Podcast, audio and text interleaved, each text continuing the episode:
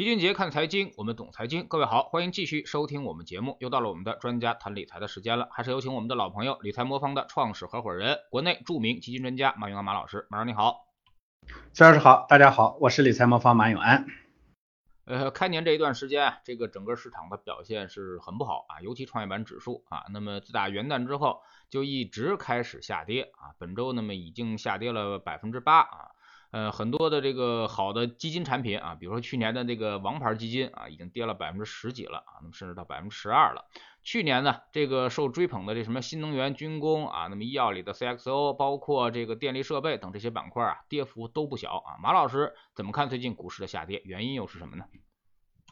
嗯，其实最近确实有些客户呢会有些担心啊，因为那个呃。呃，确实之前的一些呃热门的板块，呃连带着一些之前的业绩好的基金呢，回撤幅度都比较大，所以很多人担心比较大。我觉得呃也正常啊，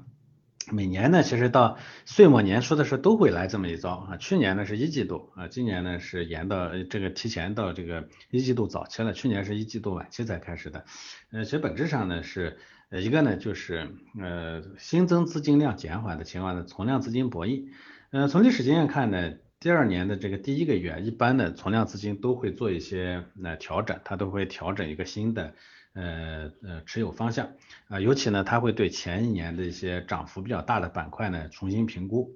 二一年的时候呢，资金比较青睐的就是国防军工啊、电力设备啊、新能源啊等等这些板块，而这些板块呢，在今年开年呢出现的调整幅度比较大啊，说明机构呢它正在呃估在这个估值与未来成长之间呢在找一个平衡，那平衡的结果呢，当然没有形成统一的意见，不能再继续持有的情况下，一部分资金呢它就会退出来，所以相关的这些。标的呢，这个波动就会比较大，而且在这个时候呢，一般市场的分化也会特别的大，因为同样资金从一部分资金呃一部分板块出来，它一定会进入一些新的板块，这是第一个。第二个呢，我觉得应该也是这些机构的这个呃这个这个这个态度哈，对未来的态度呢会略微有一些改变。第三呢，还有一个这就是资金的分流，因为呃最近的新增资金呢，内地的资金，尤其我们之前的新发基金的这个资金量呢在减少，而北上资金呢在增加。北上资金呢，它会对这种低估值的一些板块呢会更热衷一些啊，所以我这个对市场呢产生了一些分歧。我觉得呃这是面上的这个短期的一些因素，当然呃。也有一些呢，其他的那个对中国经济基本面、对全球的经经济的基本面的一些担忧啊，我觉得呃短期的这种调整加上那个长期的基本面的一些担忧呢，共同啊导致了这个短期的一个波动啊，才正常吧？我觉得呃这个市场的波动波动更健康，这个倒我觉得也是好事情。呃，现在呢，这个分歧是比较大的啊。那么一方面呢，是整个经济维稳的这么一个政策的一个定调啊。另外一方面呢，就是今年企业业绩肯定是下滑的啊。那么而且还有美国加息这个不确定的因素，所以说今年的整个的分歧是比较大啊。所以说这种分歧大的时候呢，往往就意味着高波动啊。那么不知道马老师认为今年的这种高波动行情是不是存在啊？那么其实前两年我们的市场的波动率其实一直都是不够的啊。今年会不会有一个大的一个补偿？嗯，今年波动肯定会比较大，呃，但是呢，波动不是方向，这个我们一定要明确。就是，呃，首先最近呢，其实导致市场波动的原因呢，无非就这么几个方面。第一个呢，就是咱们说的，呃，这个中国经济本身，因为中国经济呢确实数据不好。那从现在了解的情况来看呢，第四季度的去年第四季度的经济增速大概率可能是在四以下。啊，可能我看很多这个研究机构的这个的分析呢，可能会在三点七到三点九之间。呃，显然这个呢是在疫情之外，除了疫情之外呢，历史上最低的这个增长速度了。所以数据不好，这个数据不好呢，它有很多方面的原因。一方面呢，确实疫情之后呢，呃，现在呢这个经济呢受疫情的影响还没有完全过去，它其实有些回落，是吧？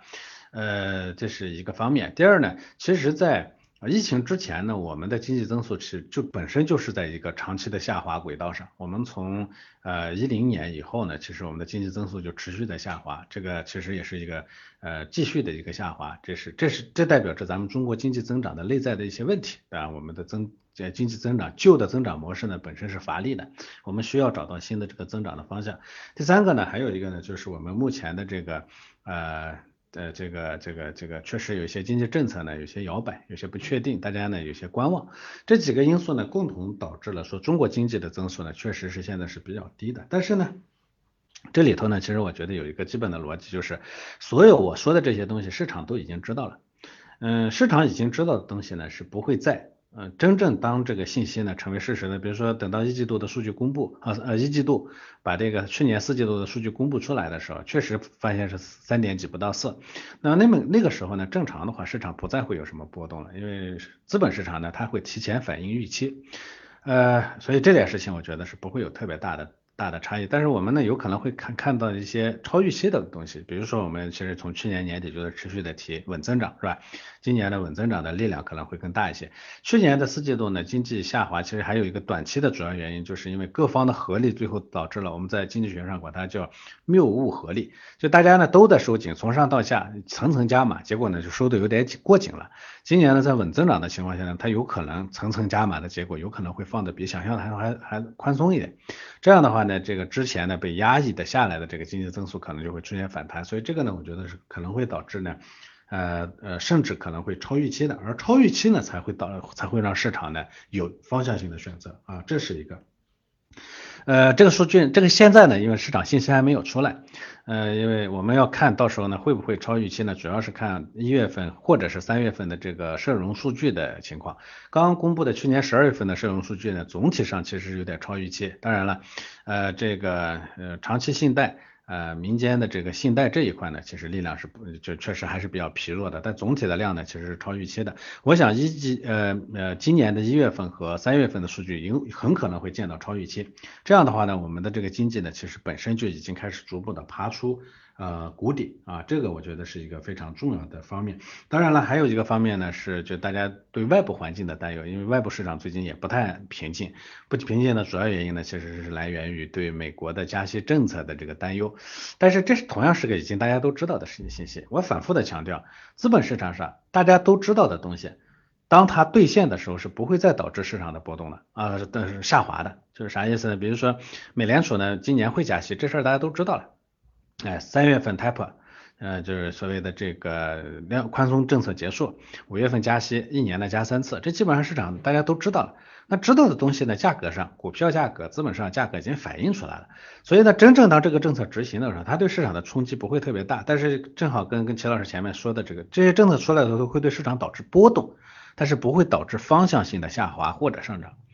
只有当时。政策的执行呢，超过这个情况，比如说十比十个是还严厉，就像前一段时间那个高盛预期的，是今年不是加三次，要加四次，哎，如果这样的话呢，市场有可能真的会掉头向下。反过来，如果它不是加了三次，真正的最后呢只加了两次，那市场呢它就会掉头向上。哎，所以这个现在的这个政策都明朗之前的市场就是波动啊，这就是我我我我认为呢，目前呢只是波动的增大，而不是方向选择的问题。无论是中国的经济还是美国的加息，其实都是一样的啊。这里头呢还有一个最大的不确定性，就是我们后面的这个政策上究竟往哪个方向去走。这一点上呢，我个人认为大概率可能也是会回归传统。啊，所以其实几个方面，我刚刚写篇文章，我说几个方面其实最终的结果大概率都是超预期的。你超预期的话，现在的波动其实反而在给我们带来机会，而不是在带来挑战。那您觉得这波调整会到什么位置？呃，既然是波动呢，其实就没必要过多的去纠结它，呃，它调多少啊？首先咱们从 A 股的情况来看呢，因为这次调整是个结构性调整，呃，上证指数的呃调整幅度并不大，是吧？这个嗯，大概不到百分之三。嗯，但是创业板确实是调整的比较厉害，再加上那个创业板里头的去年的这些几个热门板块呢，调整的幅度会更大。从现在调整的情况来看，呃呃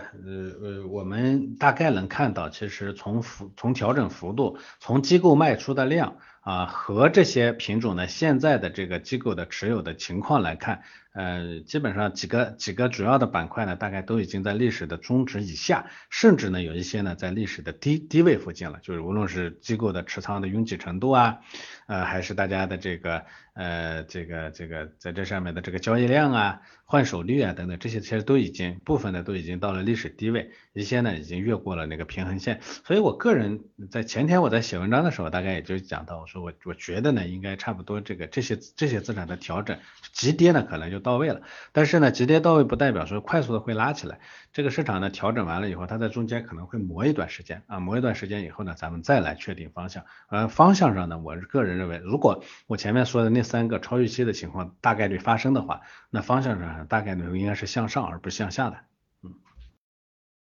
嗯。嗯，既然如此，那可能有的投资者就不满意了啊，说你们分析头头是道，条条合理啊，那为什么不提前进行调整呢？啊，那样是不是可以避免这次下跌？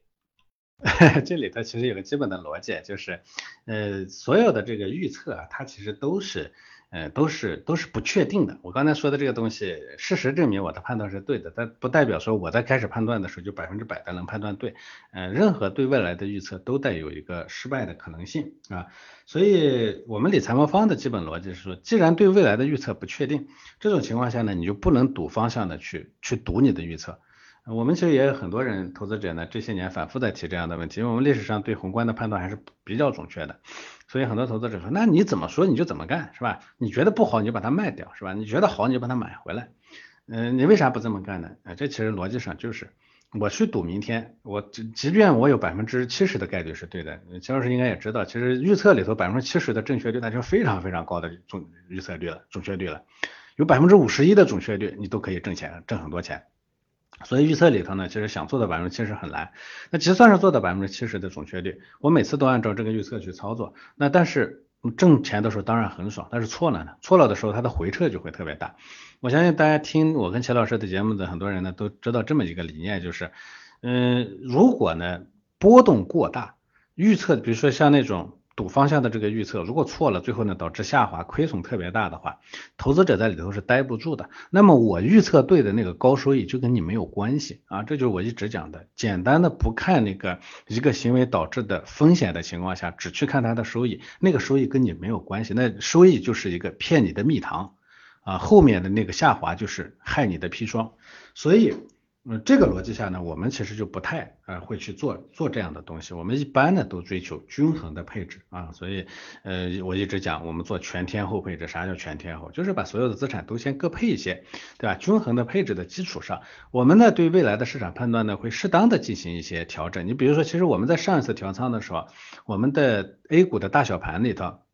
小盘的比例呢有适当的下调，大盘的比例有适当的上调。而且在小盘内部呢，我们的品种上呢，其实把前面的热门的板块有一小部分我们已经把它清掉了，我们增加了一些呢，当时在小盘里头呢不太热门的这样的一些品种。但是这种东西呢，我说了，既然是预测，它就带有不确定性，所以我们的调整幅度不不会特别大。这就结果呢，就是。嗯，很多投资者说，你们年前这个操作，如果你把它当时把那个，呃，当时那些成长股里头的那些热门板块全都清掉多好，对不对？你把那个小盘股全都清掉多好，甚至于说说你知道是年后可能会有波动，年前做做那个预测的时候，你也说前半年呢可能面临的波动啊，波动会加大，为啥你不把它都清掉？这种东西都是从事后的角度，事前预测的时候它只是个概率，事后发生了你才会说啊，你看这这么发生了，但是没有人呢会做事会在事前判断清楚未来一定会发生什么，所以这是一个基本的逻辑，呃，不预测，均衡配置，这个基础上呢小幅度的进行调整，这就是我们理财魔方一贯的原则，而且我们基本上也可能在未来的很久很久我们都不会改变这个原则的。其实一般的波动啊，我们能挺也就挺过来了啊，因为不会有太大的一个变化啊。那么跌下去快，涨上来其实也会很快啊，你没办法完全踏准一波呃波段的一个机会。如果这波波段呢有百分之三十的空间，我们觉得还可以值得操作一下啊。如果只有百分之十到百分之二十的空间，其实很难啊，因为你发现它跌下去了啊，就基本上已经百分之十没有了啊。如果你再等它企稳。发现它涨起来了，可能百分之十有没有了，所以说来回一波操作，其实你也就调了个寂寞啊，你基本上很难这个抓到一个呃明确的一个价差的一个机会啊，甚至你可能还会用更高的成本把它买回来啊，是不是马老师也有这个考虑？是的，所以咱们一直讲说，呃，我我给大家讲对未来的预测，这是呢咱们来来来来来就做这个投资的，你永远你心里有个判断。但是呢，我说呢，你不能把判断放在放在放在这个投资之前啊，你完全依赖于自己的判断，这是里头有很多的血淋淋的例子啊，这个是比如说远一点的，呃，二是我举两个例子吧，一个远的，一个近的，给大家解释说这个判断预测为什么会会很难。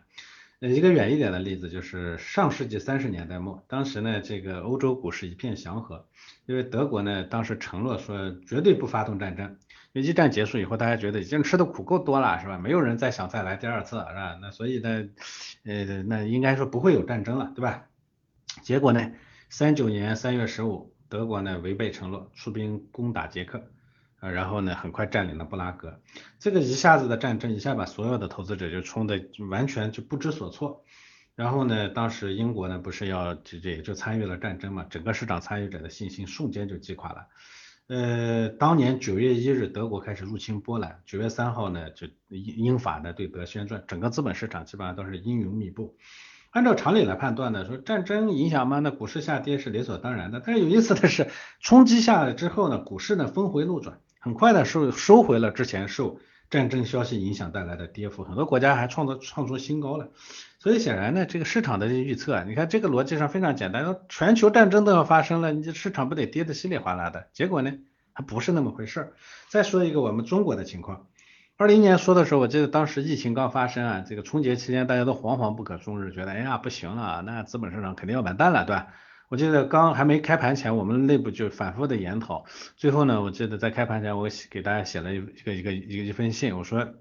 合理的预估，开盘以后的这个跌幅呢，应该在百分之七以下是合理的，百分之七以上呢，你就应该买入，因为啥呢？核算嘛。那事实上当天呢，确实是啊百分之七，而且呢，后面呢，其实这个疫情之后市场的修复的速度远比我们想象的要快得多。所以啊，市场这个东西啊。很多时候呢，它影响它的这种短期的东西，你是无从去判断的。你就只能拿咱们直觉来判断，说是这样，它它很可能不会这样发生。这种情况下，那么明显的事实啊，全球战争。啊，疫情这样明显的事实都不足以让你判能能猜对说市场最后会怎么走。其他的这些东西，你说你明天市场会怎么走，短期里头市场会怎么走，你去做那个判断，完全就是掷骰子。所以老有人问我说，你们人家明明谁谁谁跟我说，隔壁这个邻居的王大爷家的小儿子跟我说说这个说了几次都说的特别对。